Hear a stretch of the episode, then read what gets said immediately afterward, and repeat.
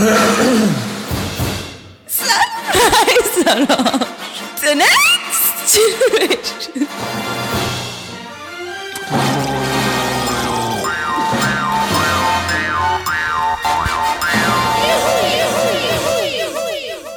Das ist Sunrise Orange. Mein Name ist Christoph Schütz. Auf Twitter kann man mir folgen äh, unter Schütz. Und wir reden heute über die Macht im ORF.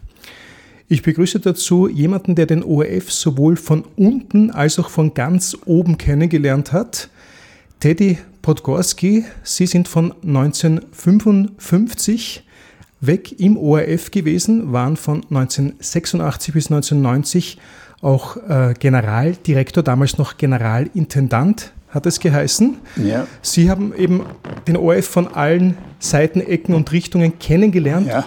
und Sie haben auch einmal gesagt, äh, ohne Packeln kann man in Österreich nicht überleben. Dieser Satz wurde Ihnen in den Mund gelegt. Ja, stimmt. Äh, was hat das in Bezug auf Ihre Arbeit im ORF zu tun? Was fällt Ihnen da sofort ein, wenn Sie diesen Satz verbinden mit Ihrer, Ihren Erlebnissen? Auf meine Arbeit äh, fällt es mir nicht direkt ein, aber auch meine Beobachtung. Sagen wir, wenn einer sein, seine Beschäftigung hat im ORF, wenn einer seine, seine Befriedigung dort hat, wenn einer nicht zu höherem geboren ist, wenn einer nicht einer Partei angehört im ORF und daher sich einem Parteibeschluss bügen äh, beugen muss. Wenn einer also nichts anderes macht, als zu arbeiten im ORF, da braucht er nicht bakeln, nicht? Aber wenn einer was will, das geht jetzt schon ans Künstlerische auch. Wenn einer will, wenn einer sich entwickeln will, sagen wir, einer macht jetzt ja ein Jahr aus äh, Landwirtschaftssendung. Und jetzt möchte er machen einmal eine andere Sendung. Und das ist nicht einfach. Da muss er dann backeln, nicht? Da muss er dann sagen, du, ich gebe dir dafür das, du trittst bei mir auf und dann, aber lass mich bei der Kultur irgendwas machen und, also das ist ganz eigenartig. Äh, also irgendwelche Verlangen oder irgendwelche schielende Blicke nach oben oder nach, nach der Seite, die müssen, wenn sie erfüllt werden wollen, erbackelt werden. Jetzt haben Sie ja im ORF begonnen 1955, nachdem Sie vorher schon beim Radio waren. Die Wiener Zeitung schreibt ja über Sie, dass Sie ein Tausendsasser und äh, sinngemäß Hans Dampf in allen Gassen sind. Sie haben ein irrsinnig breites Repertoire an Hobbys, Interessen, Leidenschaften und auch äh, im ORF sich wahrlich verwirklicht, also anhand all dieser Sendungen, die Sie geschaffen haben. Ich glaube, Seitenblicke geht auf Sie zurück, Universum, ja. Jolly Joker ja. und eine Sendung, die heute noch auch täglich rennt, mehrmals Zeit im Bild, äh, haben Sie erfunden, habe ja. ich gelesen. Äh, 1955, wie Sie begonnen haben, wie war denn da die Macht, die Sie gespürt haben im ORF? Also die Macht war noch nicht verteilt. Es waren ein paar Leute, es war der Gerhard Freund, es war der, der Oberspielleiter Erich Neuberg, es waren ein paar Leute von Rot-Weiß-Rot, die beim österreichischen Rundfunk keinen Unterschlupf finden konnten. Bei uns haben sie ja nicht gern gehabt. Wieso? Äh, nein, weil wir haben halt die grandiosen Sendungen gemacht in Österreich, die amerikanischen, nicht? Das haben wir die nicht bei der Rabak nicht zusammengebracht, weil sie gar nicht die Aufnahmen gehabt haben. Also das war, wir waren der beliebteste Sender in Österreich und das, und wenn der beliebteste Sender dann endlich erschlagen wird, dann äh, werden die Opfer nicht noch hochgepöppelt. Ne? Dann ist man froh, wenn sie erschlagen sind. Wann haben Sie jetzt eigentlich im ORF äh, diese Macht eigentlich am eigenen Leib als, ich sage ich mal, kleiner Journalist zum ersten Mal so richtig zu spüren bekommen? Mir fällt so, ein, so eine Anekdote ein, die ich gelesen habe, dass Sie da 1959 durch einen Beitrag den Schah von Persien so verärgert hätten, dass der einen Österreich-Besuch abgesagt hat. Ja, ja, das stimmt. Also ich habe den Auftrag gehabt, äh, anlässlich des Schah-Besuchs nach, äh, nach Persien zu fahren und so ein bisschen Land und Leute nicht? so zu, äh, herzuzeigen. Und ich bin dort angekommen und habe recherchiert und bin auf die ungeheuerlichsten Dinge gestoßen. Habe auch Österreicher getroffen dort, den Kapellmeister, der Wiener Sänger genommen, der war am kaiserlichen Hof, war der Kapellmeister. Und die haben alle Sachen erzählt, abenteuerlich, wie es dort zugegangen ist, was dort, wie dort äh, Geld erschwindelt worden ist für, für äh, Erdbebenopfer, obwohl gar kein Erdbeben stattgefunden hat. Und da war die Schwester vom, vom Schah, die Ashara, war berühmt dafür. Nein, nein, also das habe ich, ich dann heimgebracht, einen entsprechend, einen entsprechend äh, launigen Film mir ist er gar nicht so arg vorgekommen. Und er ist auch im Fernsehen zweimal gespielt worden, nach der ersten ZIP und nach der zweiten ZIP. Und da hat aber dann schon der, der Friedel Langer vom Unterrichtsministerium, den wir alle gekannt haben, der hat schon angerufen. Ui, Kinder, das wird schwierig. Oh, Jesus. Na, das ist nicht zu reparieren. Also, das heißt nicht der Außenminister, sondern ein. Ein Wehrsektionschef. Also, okay. Und der Außenminister war der Kreisky. Und der Kreisky hat sich zunächst überhaupt nicht aufgeregt. Aber das Bundeskanzleramt hat sich aufgeregt. Und es war dann so, dass, dass der Dr. Musavi von der äh, persischen Botschaft ist zum Direktor Freund, also Fernsehdirektor, damit gelaufen, hat sich den Gürtel aus der Hosen gezogen und hat gesagt, Podgorski muss man schlagen, schlagen. und der Freund hat gesagt, wissen Sie was, ich muss ihn jetzt raushauen. Und ich habe gesagt, warum? Der hat gesagt, ja, weil sonst hauen sie mich raus. Sag ich, ja, der Vergleich ist verständlich. Aber ich meine, so einfach ist das auch nicht, weil den Film hat ja jeder, mein Vorgesetzter, ein gewisser Ingenieur Dörflinger, gesehen. Nicht? Und er sagt, den kannst du nicht ernst nehmen. Nicht? Aber er hat die Funktion gehabt. Na, wie auch immer, ich bin dann, ich bin dann am Abend, ein paar Tage später am Abend in die, in die mm, Fledermausbar gegangen, Stammlokal. Bronner, Gewaltinger, diese Partie. Mhm. Und dort ist der Zeilinger gesessen, ein FPÖ-Abgeordneter. Und der ist aufgesprungen und hat gesagt, Herrn, wie geht's Ihnen? Ich habe in einer Sendung gesehen über Persien, die war sehr gut. Ich, aber ich bin jetzt ausgesprungen. Hat er gesagt, das gibt's nicht. Ich, ja, es gibt schon. Und da hat er gesagt, na gut, dann werde ich morgen im Parlament live eine Anfrage machen. Und diese Anfrage, die habe ich gefunden. Ich habe einen, ja, ich habe ein bisschen, Parlament. Ja, genau. Das war am 3. Dezember. Hohes Haus. Hohes Haus, 3. Dezember. Leben wir noch in einem Rechtsstaat. Ne? 1959.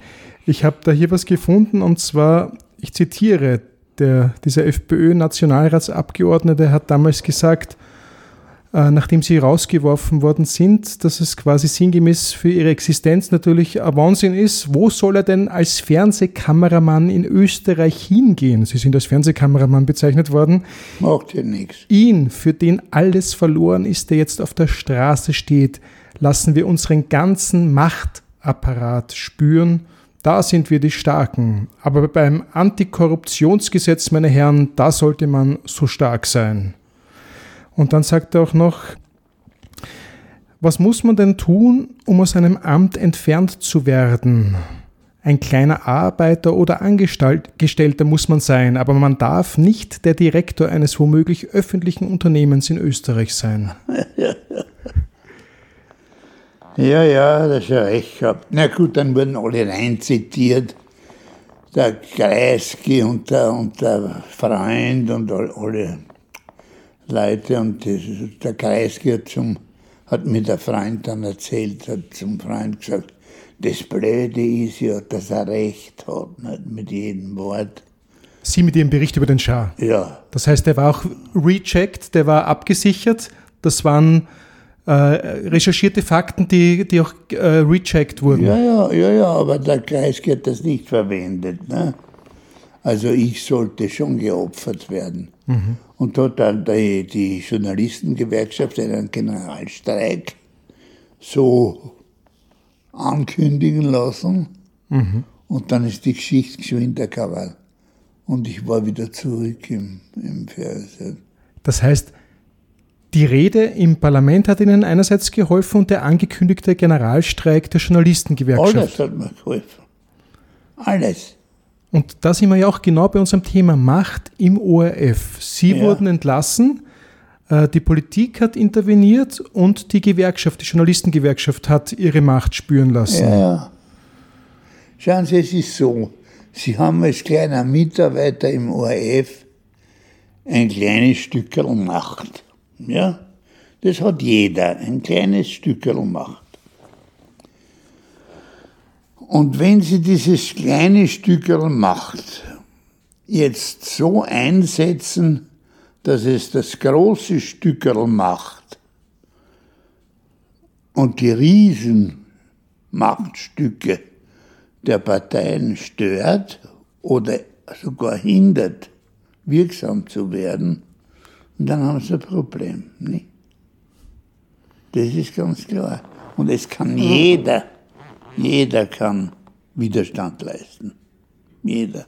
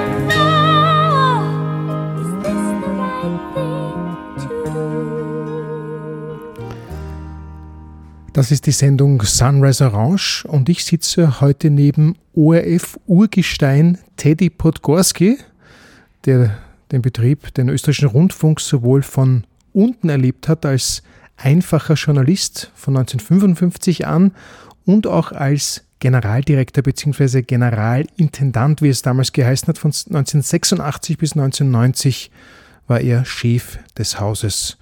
Und wir sprechen heute über die Macht im ORF. Wie leistet man Widerstand?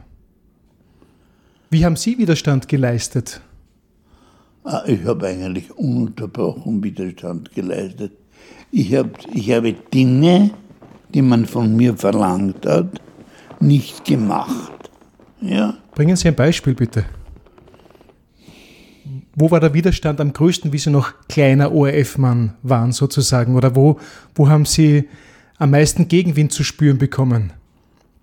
Abgesehen jetzt von der Schar-Geschichte mit Persien.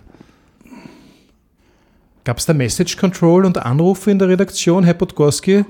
Wenn Sie das bringen, dann wieder schauen? Nein, oder? es hat gegeben, ich kann mich gar nicht erinnern, es hat gegeben so ein paar Belanggeschichten, wo man gesagt hat, ja, wir haben also jetzt den, den Ball der Rundfunkangestellten und da müssten wir Reklam dafür machen. Und dass wird der Podgorski so Spots machen. Da habe ich gesagt, das mache ich nicht. Und da haben die gesagt, warum nicht? Da habe ich gesagt, weil der Ball schlecht ist. Und ich will einen schlechten Ball nicht. Ja. Ich habe dann weitergelesen, das nächste Mal, wo Sie zumindest laut einem Wikipedia-Eintrag diese Macht im ORF wieder gespürt haben, war, da haben Sie, glaube ich, irgendeinen launigen äh, Bericht oder eine Reportage gemacht über die Salzburger Festspiele. Was haben Sie da? Was haben die, Sie da? Kultur, die Kultur äh, hat nichts zusammengebracht in Salzburg. Ja? ja. Äh, und das was schwierig war, das war ein Ü-Wagen dort und sie mussten alles mit Live-Kameras also machen. Beziehungsweise sie konnten aufzeichnen, aber sehr problematisch, das Ganze. Das sind wir in den 60er Jahren schon, in den späten 60er Jahren. Ja, und dann hat der Bacher gesagt, ich soll hinfliegen nach Salzburg und soll dort jeden Tag einen Bericht machen. Mhm.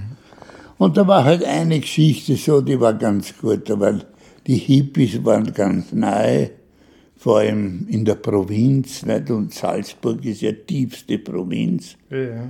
Und äh, Dort sind die Hippies halt gesessen an der, an der Salza und haben geraucht.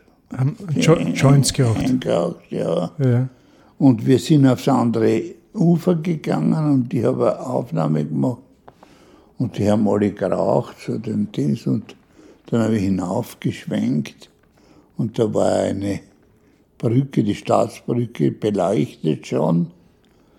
Und da sind schon elegante Leute drüber gegangen.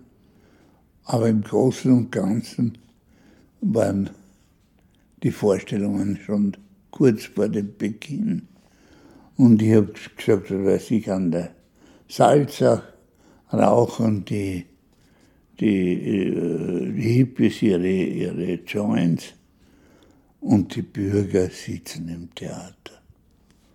Es war eine Katastrophe für den Bacher. Der Bacher hat geschrieben, eine,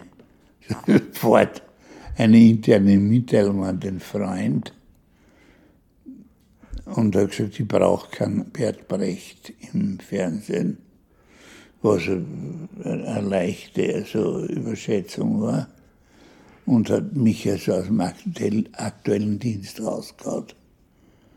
Und jetzt bin ich da gesessen, ich war der erste weiße Elefant und der hat nichts zu tun gehabt. Er konnte mich aufgrund des Vertrages, den ich hatte, nicht rausschmeißen. Was haben denn Sie für einen Vertrag gehabt?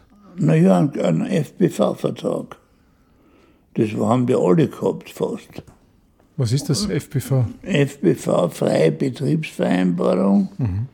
Das war so ein Konstrukt zwischen Gewerkschaft und Film und Theater und einerseits und andererseits die diversen Arbeitsgeber und äh, mir hat nichts passieren können, aber es war Fahrt. Ich bin herumgegangen und es war mir wirklich Fahrt. Aber hätten Sie sich nicht wehren können gegen die Entlassung aus dem aktuellen Dienst? Also, na, na, das kann man, das kann man schon machen.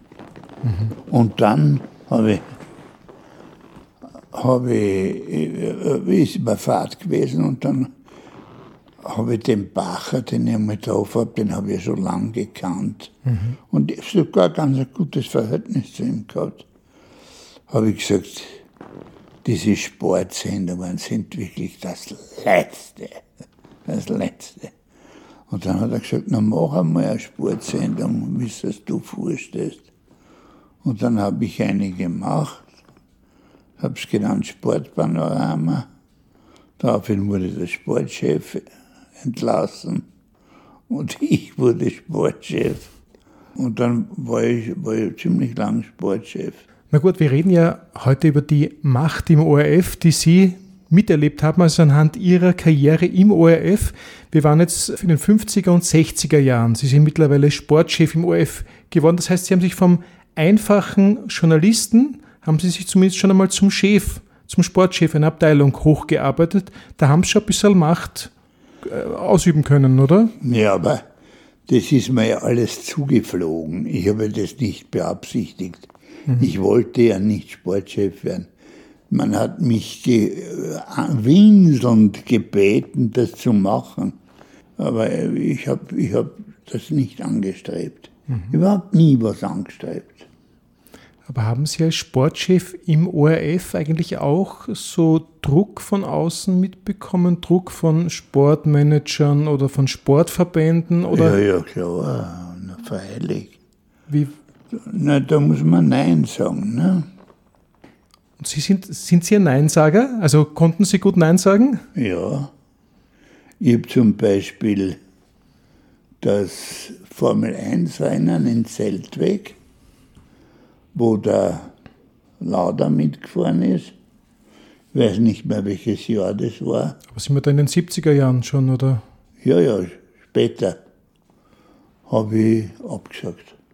Haben Sie abgesagt, dass, die, dass das nicht übertragen wird? Und warum? Und warum? Weil der Eierstein, also Bernie Ecclestone, der hat sich nicht an den Vertrag gehalten, den wir in Händen hielten. Und ich habe gesagt, ah, das ist ja wurscht, also, da machen wir Marlboro, so einen Marlboro-Bogen drüber. Habe ich gesagt, nein, das macht sie ja nicht.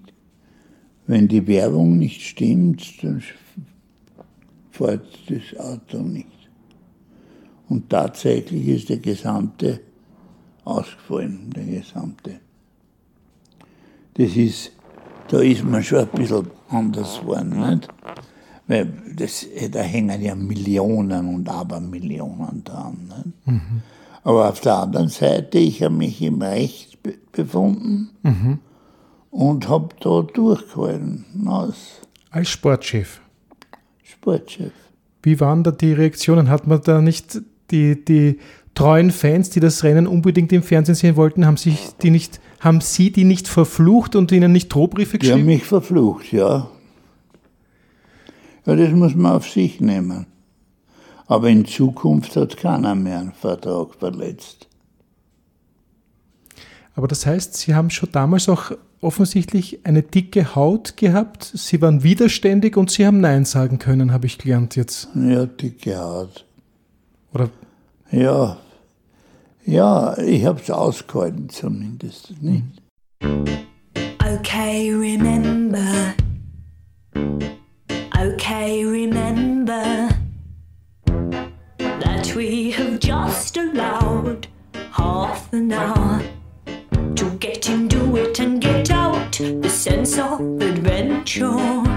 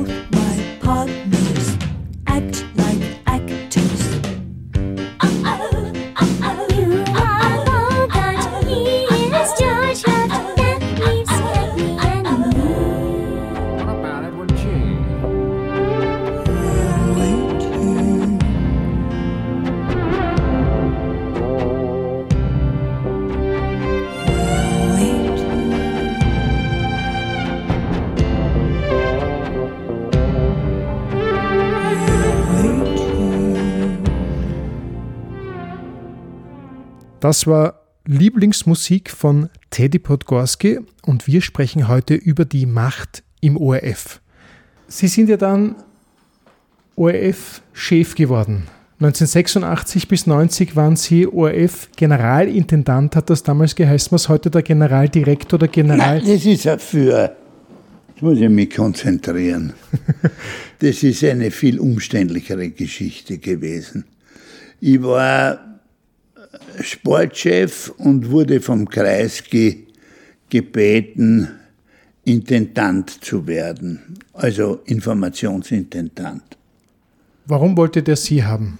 Er wollte mich haben, weil er gewusst hat, auf mich kann er sich verlassen, dass er richtige, richtige, äh, wie soll ich sagen, recherchierte Berichte kriegt. Aber Sie waren nicht bei der Partei. Na, Sie waren kein SPÖler. na, na. Und ich habe das, ich habe das leider und habe aber dem Kreisky gesagt und auch dem Blecher und die da alle äh, zu tun gehabt haben, habe gesagt, schauen Sie, ich mache das nur, wenn nicht nach meinen Bedingungen. Wenn das nicht nach meinen Bedingungen funktioniert, dann, dann hat das keinen Sinn. So haben die gesagt, ja, was, was sind Ihre Bedingungen? Ich sage, meine Bedingungen sind, dass ich erstens das Geld, das mir zusteht als fürs Programm, dass ich dieses Geld frei verwenden darf, wie viel es auch ist, das ist fürs Programm vorgesehen. Dass ich nicht dann noch jemanden äh, fragen muss, ob, ob ich, ob ich, ja. Und das. Zweitens möchte ich die Sendungen, die ich jetzt habe, weitermachen. Und diese Sendungen waren Sportpanorama beziehungsweise Panorama und eine, eine Boxsendung, die ungeheuer erfolgreich war, The Greatest Fights of the Century. Sie waren auch selber Boxer, oder? Ja, schlechter. Okay. Und im, im, im, im Rahmen dieser Geschichte hat der Kreisky gesagt, ja, ja, selbstverständlich. Und der, und der, Ding hat auch gesagt, das ist wunderbar und das ist kein Problem und so.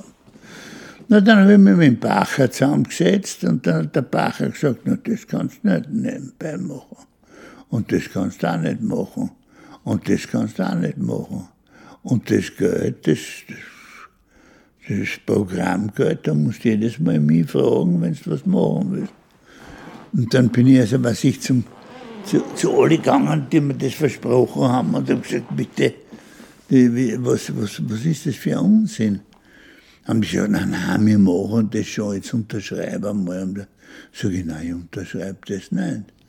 Und dann habe ich vom Bacher gekriegt eine Mappe und in der Mappe war drinnen äh, mein Prokura-Vertrag. Und da habe ich Prokura gehabt von einer Million Schilling. Damit kann ich nicht einmal einen Wetterbericht machen. Ja. Und da habe ich dem Bacher das zurückgeschickt und habe gesagt, ich halte das für einen Witz. Und er hat mich angerufen und hat gesagt, nein, nein, hast recht, das ist, das ist ein Blödsinn, das ist ungerecht. Äh, du kriegst selbstverständlich zwei Millionen. Zwei Wetterberichte. Ja. Habe ich gesagt, dann machen wir die Sache lieber nicht. Ne? Dann bin ich zurückgetreten. War schon, ich war schon, ich war schon, ich war schon äh, Intendant, also schon gewählt, aber ich bin zurückgetreten. Es war sehr unangenehm nicht, für die diversen, äh, wie soll ich sagen, es, muss, es ist ja alles ein Puzzlespiel.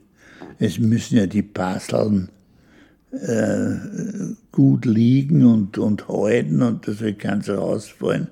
Und wenn dann eins rausfällt, dann fallen meistens alle raus. Ja, Welche, welchen Jahr sind wir da gerade?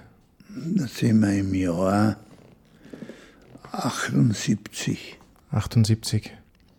Das heißt, der Herr Bacher, den Sie gerade erwähnt haben, der war schon mehrmals äh, Chef im ORF, Ja, ja. schon mehrere Perioden äh, Ja, das Amt des, des höchsten Funktionärs inne gehabt im ORF. Sie haben jetzt abgesagt. War, war die Wahl damals schon so wie heute, also auch mit, mit Stiftungsrat? Ja, ja. Das ja, war, ja. Ja, und da kommt ja jeder und sagt, pass auf, wir helfen. Betriebsräte spielen eine große Rolle. Vor allem sozialistische, die haben dem Bacher sehr geholfen, immer wieder. Nicht, die haben so offensichtlich gute Präsente bekommen dafür, dass sie da eingetreten sind für die gute Bacher Sache. Das haben Sie aber, das ist mutmaßlich, das haben Sie nicht selber miterlebt, oder? Es hat niemand miterlebt, aber das Ergebnis hat jeder gesehen.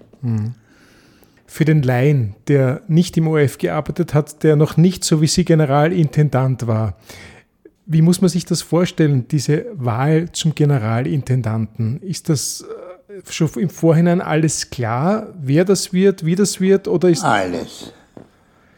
Wie, wie, wie, wie rennt da die Macht? Bestimmt das immer die stärkste Partei oder wie, aus Ihrer Erfahrung? Wie, wie rennt da die Macht Die ORF? stärkste Partei.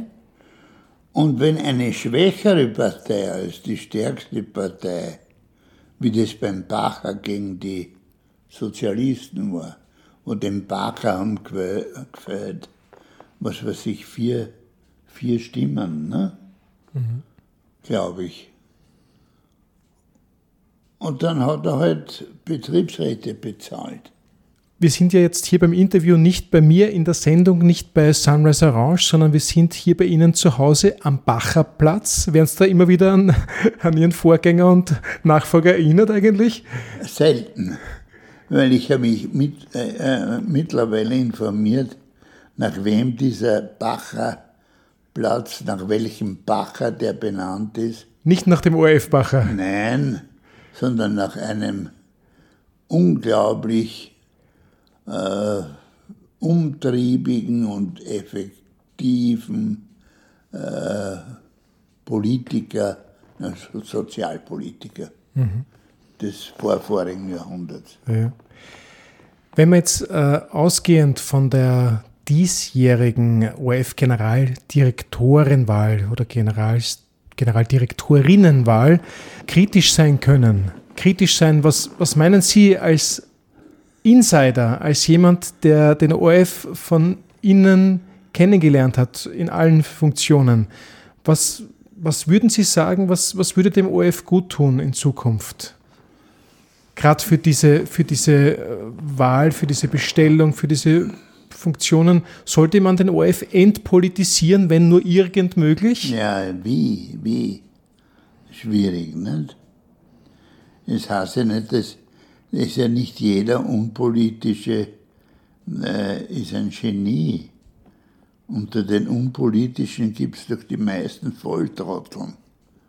Also äh, Politiker zu sein, ist ja an sich etwas Gescheites und Wichtiges und äh, ja, und die Partei, die die Mehrheit hat, die stellt den Generalintendanten.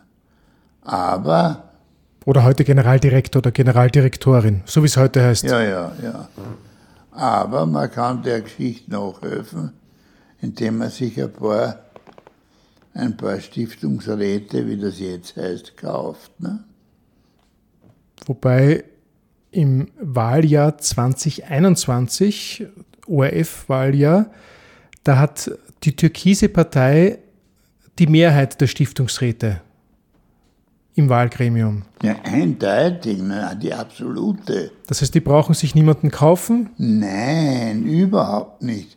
Ich meine, ich, meiner Meinung nach, da gibt es zwei Denkschulen, meiner Meinung nach äh, halten sie sich den Brabetz weiter, so als wir haben das gar nicht notwendig, aber er sollte sehen, wie demokratisch wir sind.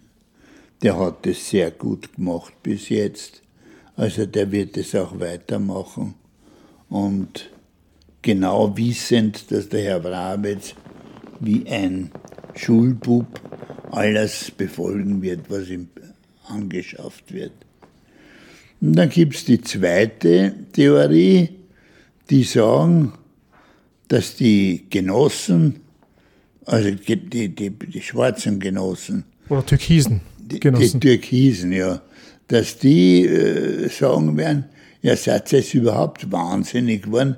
Jetzt haben wir zum ersten Mal die totale äh, Macht hier nach dieser Wahl mit diesen äh, Ziffern und ihr wollt den Generalintendanten oder, oder den Generaldirektor herschenken. Na, das wird doch sicher ein Mann von uns.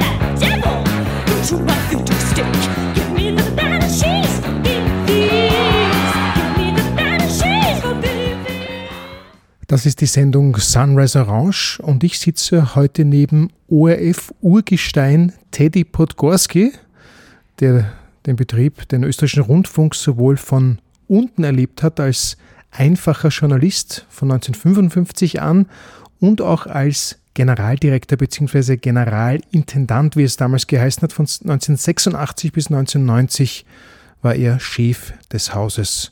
Und wir sprechen heute über die Macht im ORF.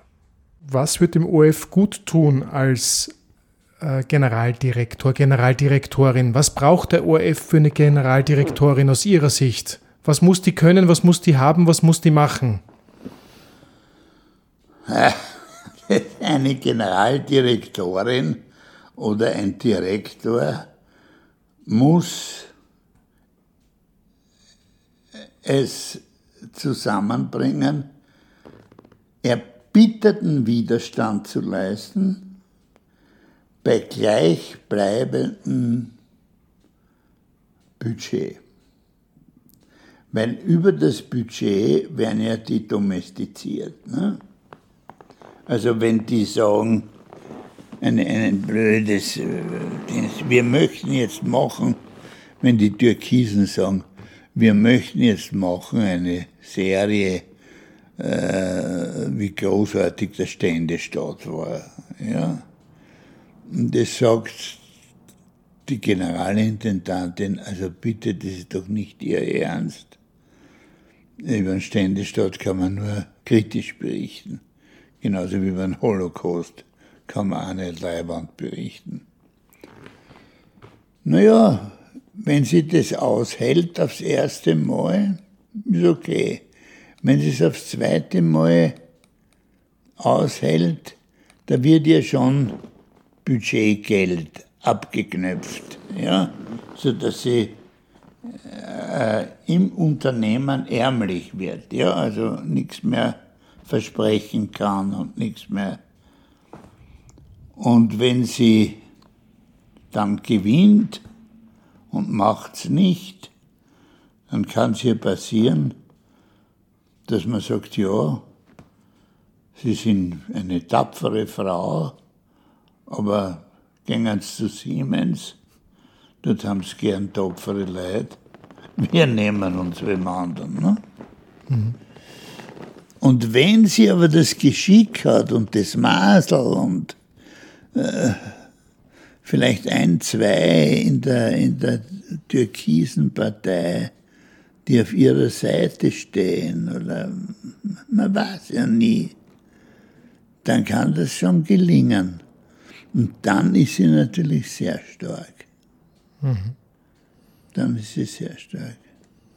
Und haben Sie noch einen Tipp, also einen, einen persönlichen Berufstipp äh, an den oder die zukünftige im ORF, an die zukünftige ORF-Chefin oder den Chef? Ja, also mein Tipp ist, dieses Geschäft ja nicht anrühren.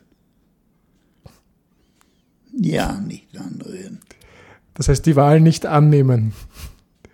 Ja, gar nicht bewerben. Gar nicht bewerben ist Ihr Tipp. Das ist ein bisschen ein, ein paradoxer Tipp. Warum? Äh, wenn man sich bewirbt, verschreibt man sich bis zu einem gewissen Grad dem Teufel. Also der große Fehler des Faust war ja, aufgrund seiner wissenschaftlichen Eitelkeit und auf, auf all Mögliche, ne, hat er auf den Teufel gesetzt.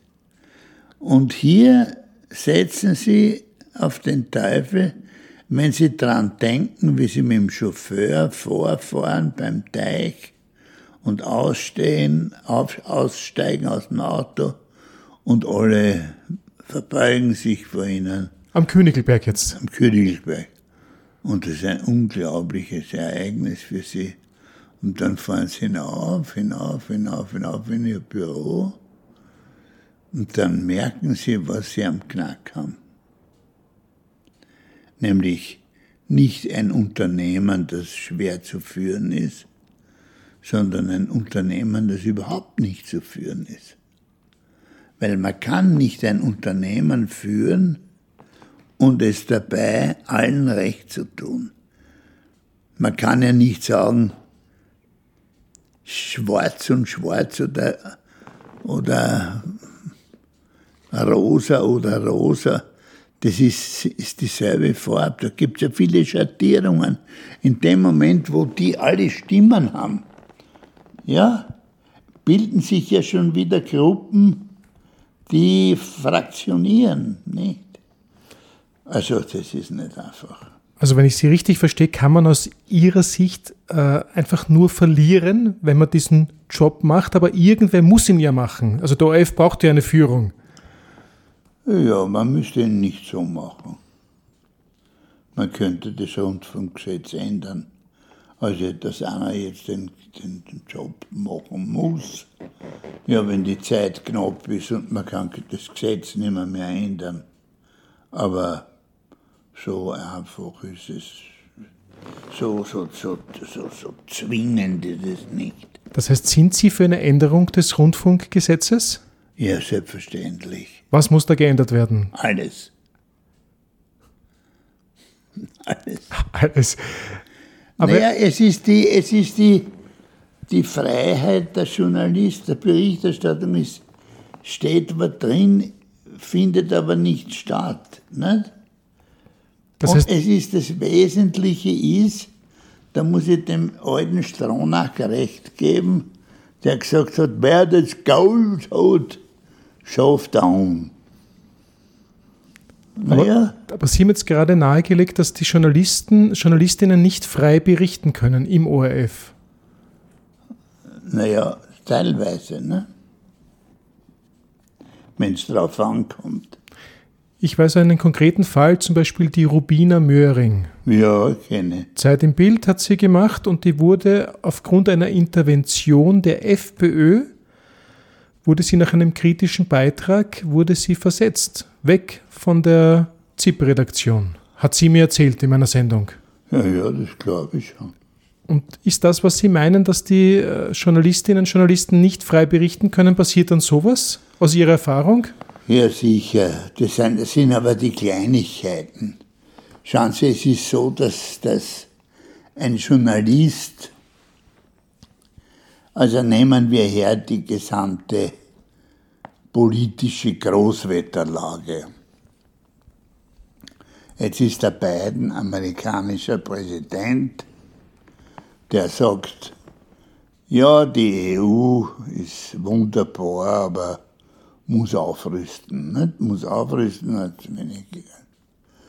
So, und die Gangster in der Welt, die müssen wir gemeinsam bekämpfen.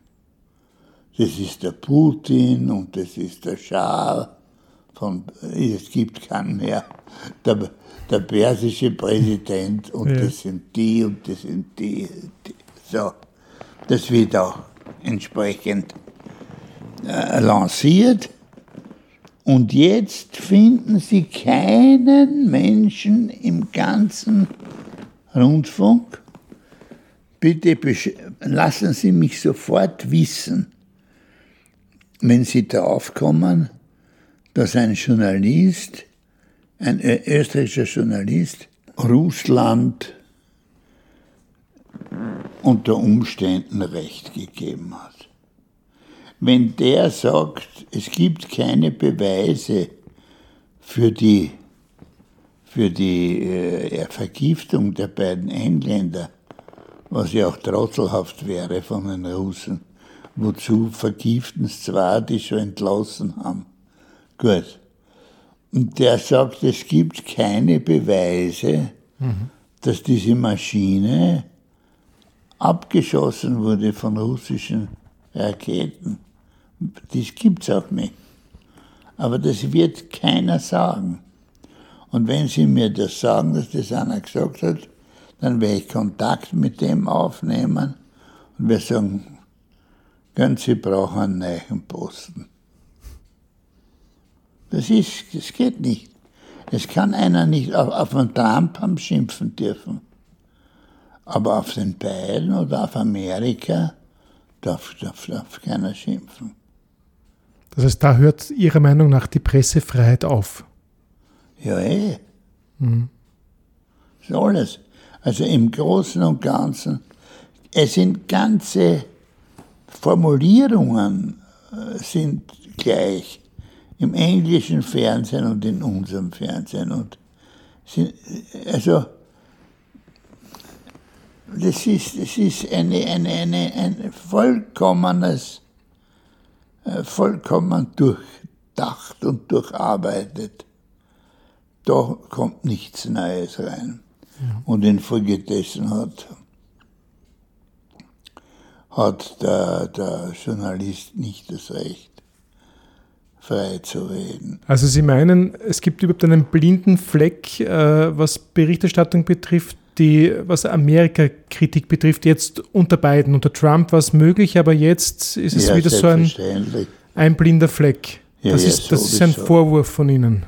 Ja, klar. Ja. Aber ist das dann, ist das eine Selbstzensur der Journalistinnen und Journalisten oder ist, wird das von oben? Nein, jetzt schaut es aus wie eine Selbstzensur. Aber es ist keine, es ist ursprünglich natürlich gemacht worden. Jetzt glauben sie schon selber. Nicht? okay. Man darf über Israel nichts sagen. Ich meine, was wird man schon sagen über Israel? Aber das, was zu sagen ist, muss man sagen. nicht? Was die mit den Arabern aufführen. Aber das heißt, Herr Podgorski, ich fasse nochmal zusammen. Sie sagen, es muss ein neues ORF-Gesetz her. Und wenn ich es richtig herauslese, sind Sie auch dafür, dass Journalisten, Journalistinnen über alles berichten.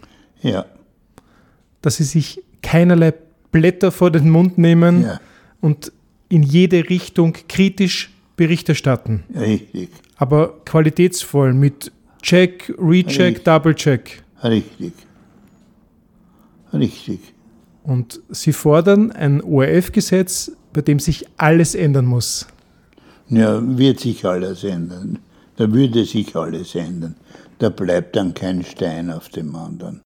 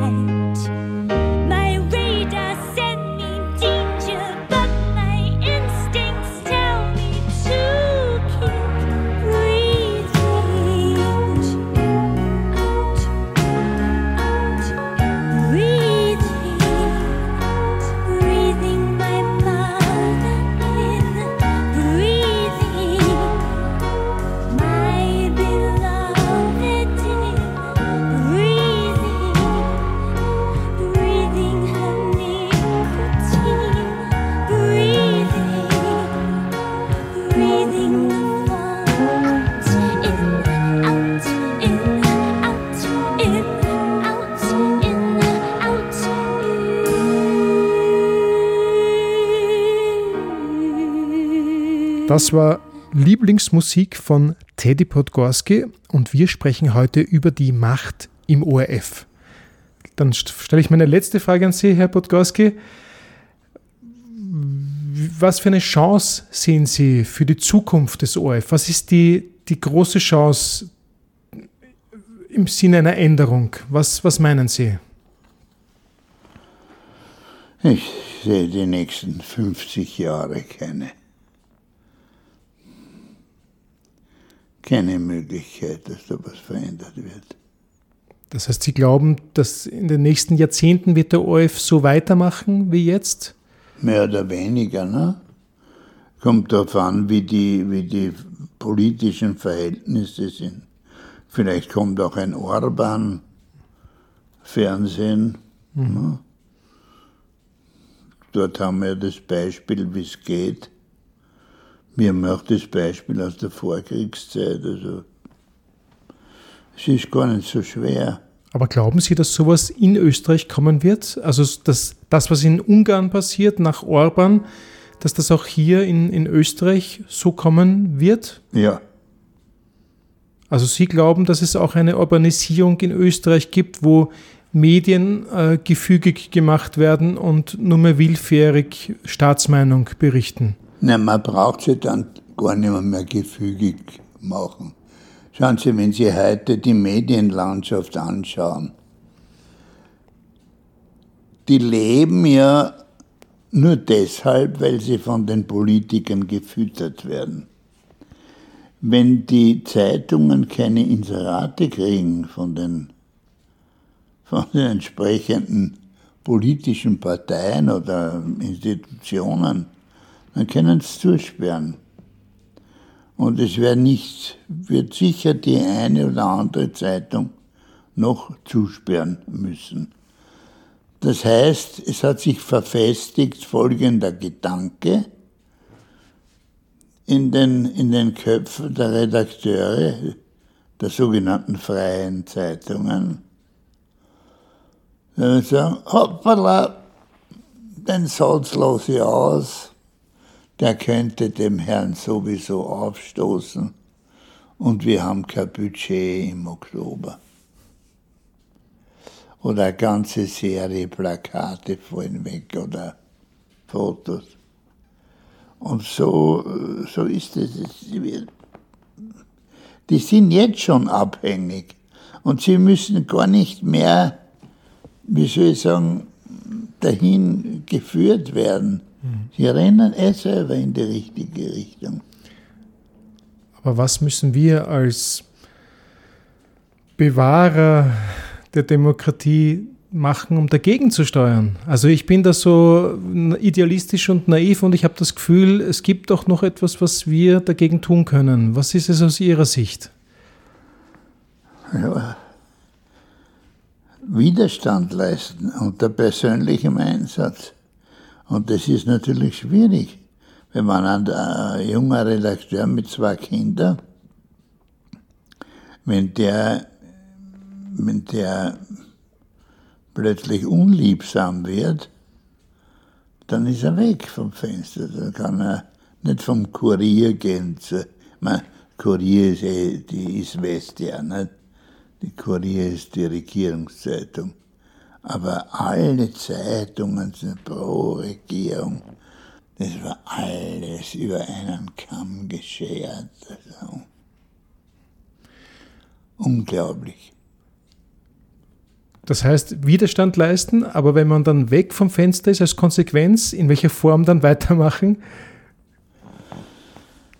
Naja, Widerstand leisten und hoffen, dass man eine Unterstützung kriegt von irgendjemandem. Vielleicht kann man das dann, schon im Voraus organisieren, dass ich sage, pass auf, ich lege mir's an mit denen, ich mache eine Geschichte, die stimmt, hin und vorn, denn das erscheint, ist es ihnen peinlich und sie werden mich raushauen. Fangst du mir auf?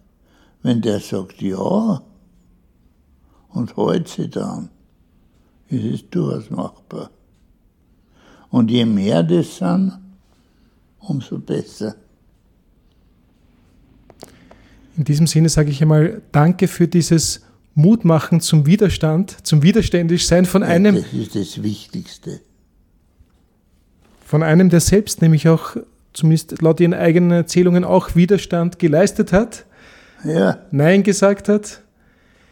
Herr Podgorski, danke mal für dieses Gespräch, danke gern. für Ihre Innenansichten.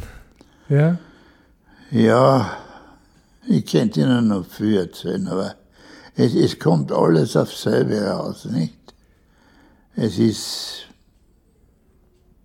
Es kommt alles auf selbe raus. Dankeschön. Bitteschön.